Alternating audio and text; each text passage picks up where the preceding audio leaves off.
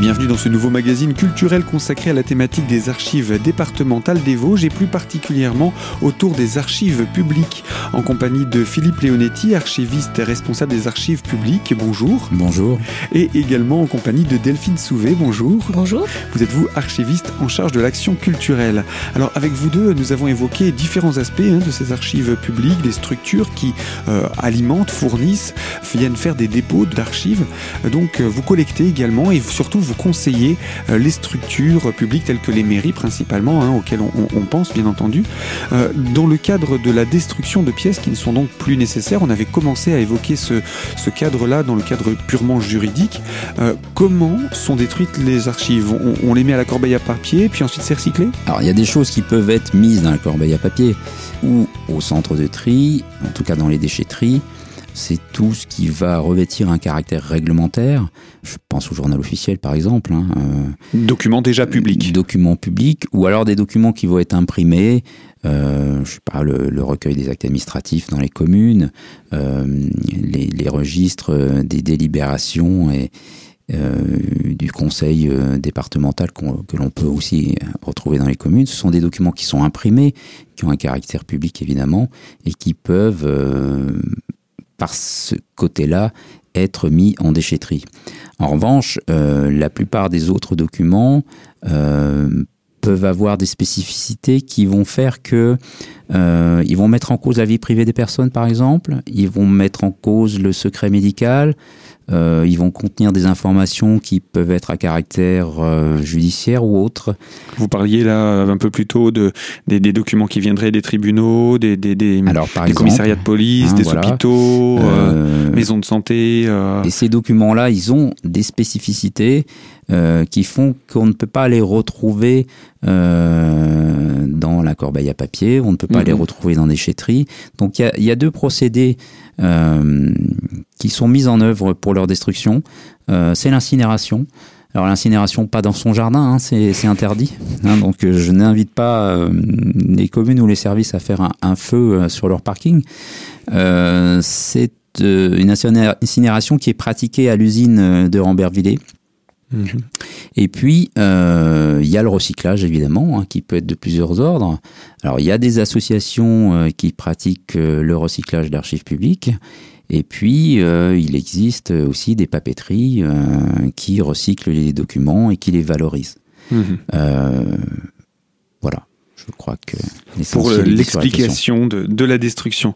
Euh, il, il reste encore un, un point à évoquer, euh, justement du fait de ce que vous venez de dire par rapport euh, au fait que certains documents peuvent euh, atteindre un individu ou une personne. Euh, que- L'accès aux documents, comment ça se passe pour cette, cet accès? Est-ce que un document qui arrive aux archives départementales est systématiquement public? Alors, à partir du moment où euh, des archives sont versées ou déposées, euh, on entre dans la mission qu'on évoquait de collecte. Mhm. Euh, une mission dévolue aux archives départementales de collecte des archives, qu'elles soient publiques, hein, ça c'est notre cas, ou privées. Ensuite, c'est pas parce que des documents vont être versés ou déposés, pour le, le cas des communes, qu'elles vont être immédiatement accessibles au public. Elles seront accessibles au public euh, déjà si leur état matériel le permet. Euh, si les documents sont en mauvais état, euh, le public ne pourra pas y avoir accès. Mhm. Ensuite, sur un plan réglementaire, un certain nombre de documents sont assortis de délais de communicabilité en fonction de leur nature. Euh, le délai de communicabilité, il va varier euh, en fonction euh, de la catégorie d'un dossier. Par exemple, un, un dossier Protection de la petite enfance. alors, par exemple, voilà, d'aide sociale à l'enfance, on va avoir à l'intérieur d'un dossier de ce type-là des pièces qui peuvent être judiciaires, euh, des dossiers évidemment, des pièces sociales, et puis éventuellement des éléments médicaux. Mhm. Donc, on est sur la protection de la vie privée, la protection du secret médical. Euh, on va avoir un délai de 120 ans euh, pour protéger ces dossiers-là à compter de la date de naissance des intéressés. Ça veut dire que le dossier, même si un versement a eu lieu, vous avez ce qu'on appelle le bordereau de versement qui est en salle de lecture aux archives départementales qui vous indique qu'un certain nombre d'archives ont été versées mais vous n'avez pas un accès direct et tant qu'on n'a pas euh, dépassé ces 120 ans à compter de la date de naissance, hein, pour le cas qu'on évoquait, eh bien le document ne sera pas librement accessible au public, sauf à mmh. l'intéressé. Oui, évidemment, pour des questions de protection de la vie privée. Euh, Philippe Leonetti, je rappelle, vous êtes archiviste responsable des archives publiques au sein des archives départementales des Vosges. Avec vous, nous évoquons justement la, soit la fin de vie, soit au contraire la mise à disposition euh, des pièces à l'attention du grand public. Et je vous propose qu'on puisse en parler encore dans la deuxième partie de ce magazine dans quelques instants sur cette fréquence. Alors à tout de suite suite.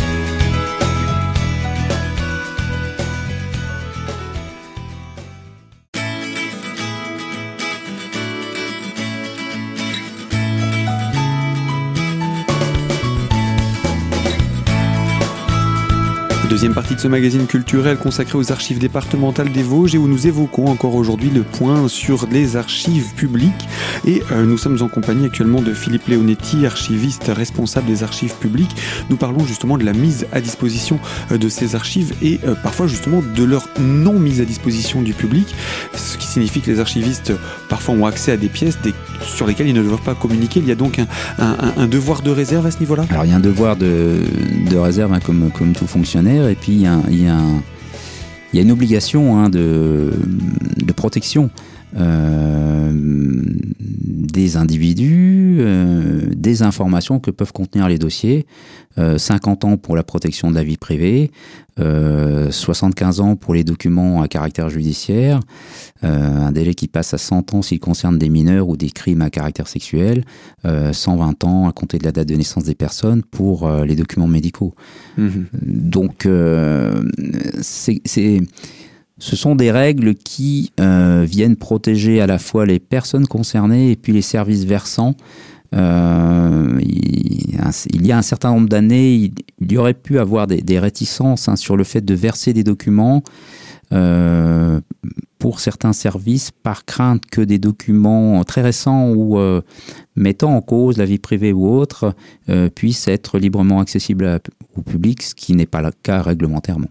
Oui, et puis qui pourrait, euh, si on parle d'affaires judiciaires ou autres, créer des, des, des envies de, de, de représailles euh, à l'encontre d'une famille ou quoi, créer des, des, des conflits qui n'ont pas lieu d'être si justice a déjà été rendue. Tout à fait. Donc c'est aussi pour garder le, le, le, cap dans le pays. C'est la, la, notion de, de protection que, que j'évoquais. Mmh. Alors, voilà en quelques mots hein, pour le, le, le, rôle de cette gestion et ce traitement des, archives publiques. Euh, si on devait exprimer, là je vais me retourner vers vous, euh, Delphine Soulevé, je rappelle que vous êtes euh, archiviste en charge de l'action culturelle. Si on devait parler des archives privées, euh, quelles sont les différences avec les cas qu'on a évoqués? On va pas tout reprendre puisqu'on aura sûrement l'occasion de faire un, une présentation plus complète de ces archives-là et de, de leur structuration. La différence avec les archives publiques, c'est que euh, on n'est pas obligé de prendre en charge les archives privées.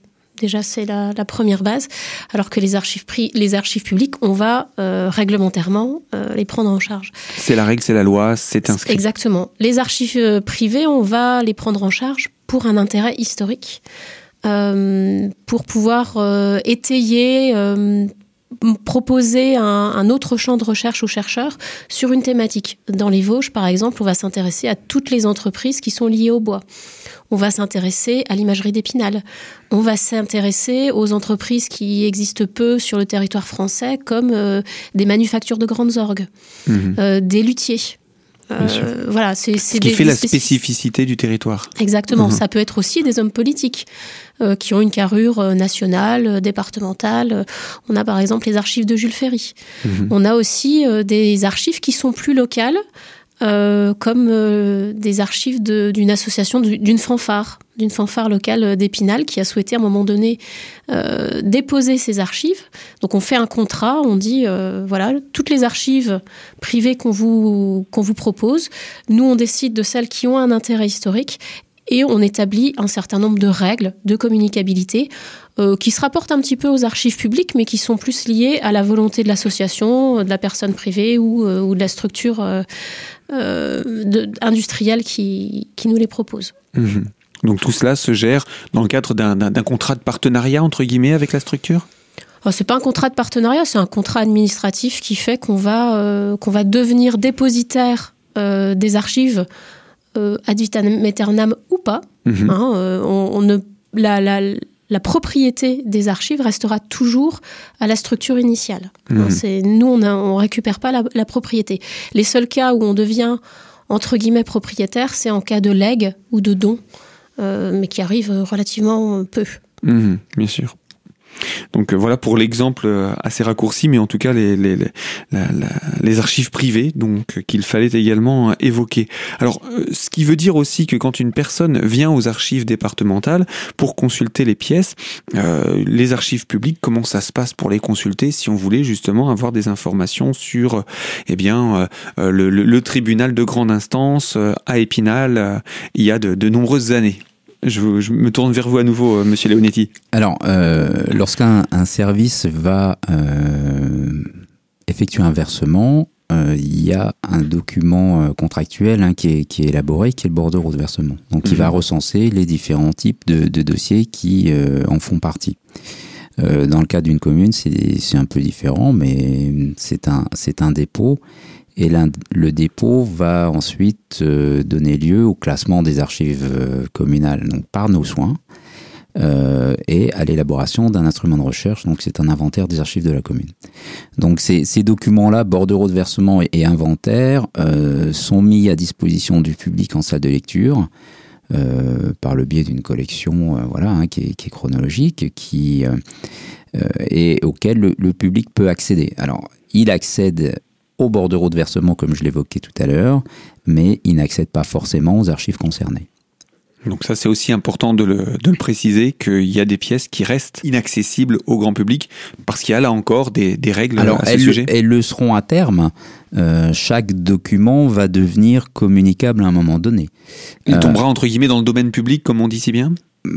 Oui, enfin, quand la durée, euh, quand le délai de communicabilité sera échu, euh, le document sera accessible au public. Je pense que nous avons encore des choses à dire hein, concernant la mise à disposition des archives vis-à-vis du grand public et je vous propose qu'on se retrouve dans quelques instants pour la troisième et dernière partie de ce magazine. Je vous donnerai la parole pour en parler davantage à Philippe Leonetti. À tout de suite.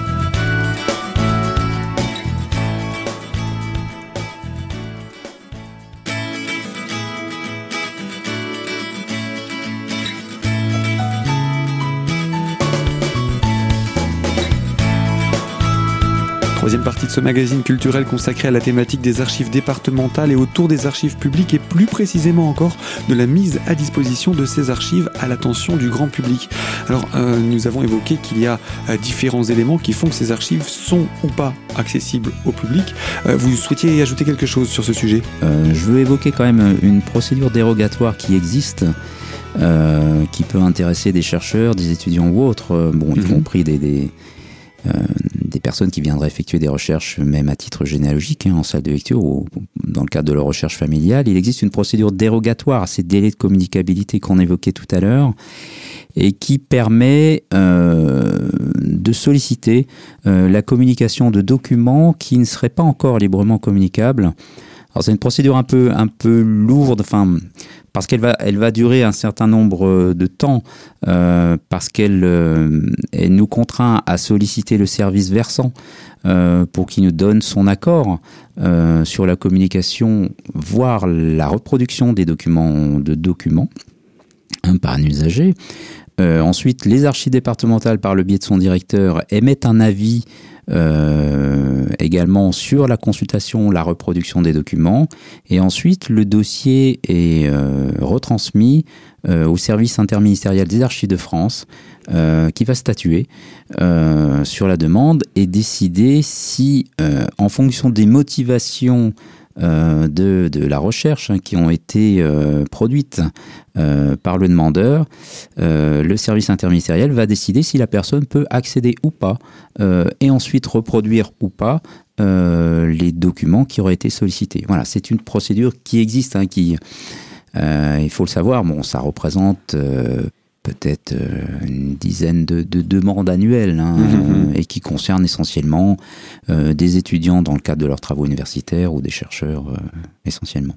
C'est assez rarement des, des, des, personnes privées pour une recherche personnelle de collection ou autre. C'est rarement le cas. On a eu l'occasion aussi de, de demandes abusives. Hein. Enfin, c'est alors évidemment, elles n'aboutissent pas.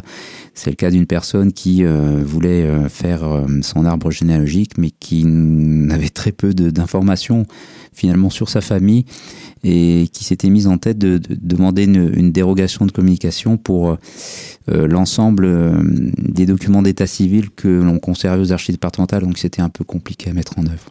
Oui. Bien sûr, la demande était peut-être pas assez précise aussi. Voilà, tout à fait. Enfin voilà, il est possible d'obtenir de, des renseignements. Et puis, quand on va chercher, je reprends l'exemple de cette dernière personne, elle aurait pu vous solliciter en vous disant comment faire pour obtenir tel document. Est-ce que vous pouvez aussi apporter du conseil dans ce cadre-là?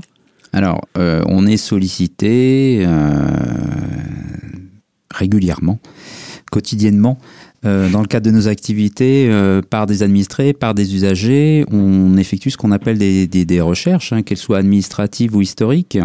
Alors dans le cadre des recherches historiques, on va principalement donner des pistes de recherche. Euh, on va transmettre des informations sur, sur les documents que les personnes pourraient consulter pour parvenir à, obtenir les informations qu'elles souhaitent. Euh, et puis ensuite, le personnel de la, salle de lecture hein, des archives départementales va aussi également les conseiller euh, lors de leur venue. Et puis, euh, on a aussi des, recherches euh, dites administratives. On va avoir des personnes qui vont être à la recherche de leur jugement de divorce qu'elles auront perdu, ou à l'occasion d'un sinistre, par exemple, hein, ou des personnes qui, dans le cas de reconstitution de de carrière vont avoir besoin de leur ancien contrat d'apprentissage, euh, des personnes qui auront besoin d'effectuer des travaux dans leur maison qui n'auraient plus leur permis de construire et qui vont nous solliciter. Il y a énormément de, cas euh, que l'on pourrait évoquer.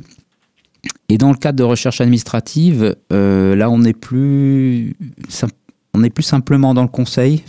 On, on va s'efforcer euh, de la manière la plus rapide possible parce que c'est notre mission de service public euh, de répondre euh, aux intéressés de la manière la plus précise et la plus complète possible. parce que c'est important lorsque les gens nous sollicitent dans ce cadre administratif qu'on leur réponde et qu'on soit efficace. Eh bien, merci pour cette présentation autour de, de, de, la gestion et du traitement des archives publiques et également un petit point sur, euh, sur les archives privées.